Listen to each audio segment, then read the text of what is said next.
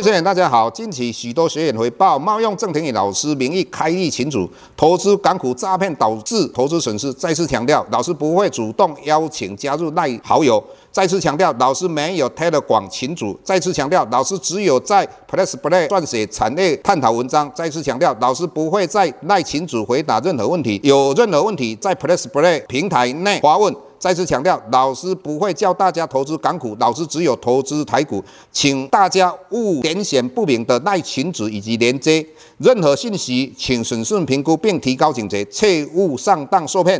郑重呼吁，请勿盗用郑庭宇老师本人名义发文，冒用他人名义发文，以触犯伪造文书罪，请勿以身试法。接下来本周影片开始，各位大家好，又到我们解大盘的一个时间哈。那股市里面唯一不变的是瞬息万变哈。我们看到礼拜三的时候，那外资在期后的净空单高达一万六千多口，那台股也跌破了一万六千点。那我想在星期三之前的话，很多投资人对台股。相当的没有信心。那老师一直强调的，认为说我们到第四季，那到明年第一季，应该台股应该会走出一个像样的一个行情。为什么这么讲？你如果看过去的话，哈，那美国的 S M P 五百的话，第四季都会涨，这一点也可以做回观察。但是我们看到星期三，也就星期四的一个早上，呃，美国联准会主席鲍尔谈了一些话，哈，第一个他确定的十一月份的利率就不升息嘛，那十二月份的话。会不会升息？不确定哈。那其实老师听一听的话，有讲跟没有讲是一样的。但是有一点的话，老师一直认为他十二月份不会升息。不会升息的原因，最主要就是说啊，美国联邦基金的利率来到五趴以上的话，已经持续了半年。那持续了半年的话，开始会对实体经济的一个影响，也就是对美国消费的一个影响。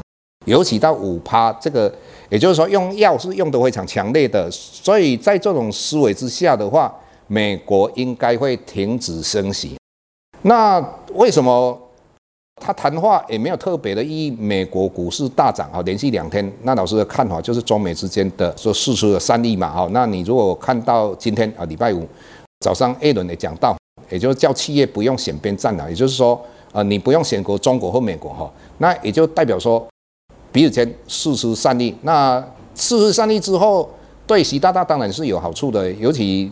李克强总理过世之后，那习大大开始在主持所谓的经济会议等等。那如果主持这些会议之后的话，他的经济开始好起来的话，那就是说这个是他的功劳哈。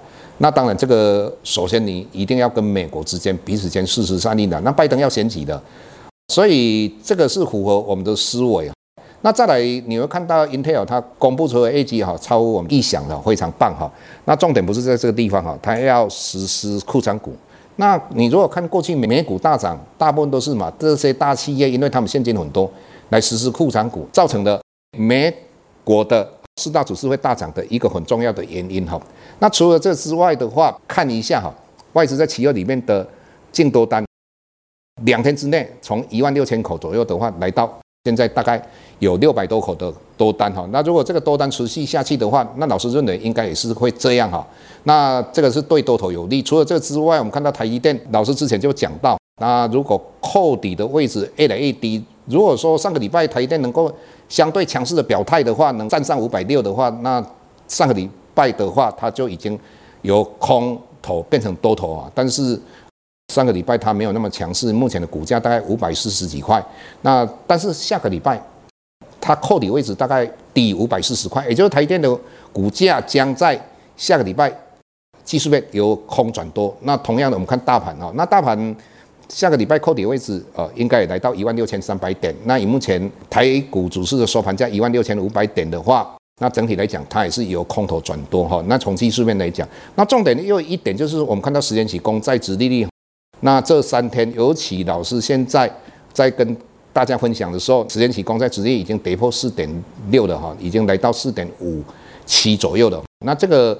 整体来讲，也就是告诉你一件事情：美国十年期公债殖利率如果来到五趴的话，我上个礼拜就跟各位分享过，不管是寿险公司，或是退休基金，或是那些有钱人的话，一定会抢嘛。那个这个趋势一变的话，整体来讲，它就很容易债券的价格就涨上来。那因为大家去买嘛，所以不管你从利率，或者是从期货的观点，还有我们的技术面来讲，台股应该。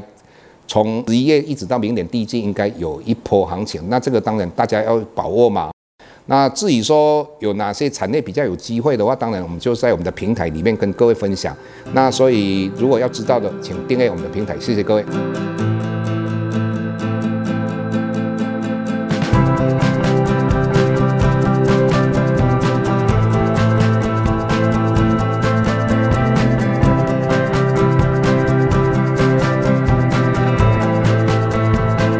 下周台股个股当中，老师精选的十几档个股做重点分析。想要了解老师到底精选哪些个股，欢迎订阅 Plus Play 互惠内容。下周见。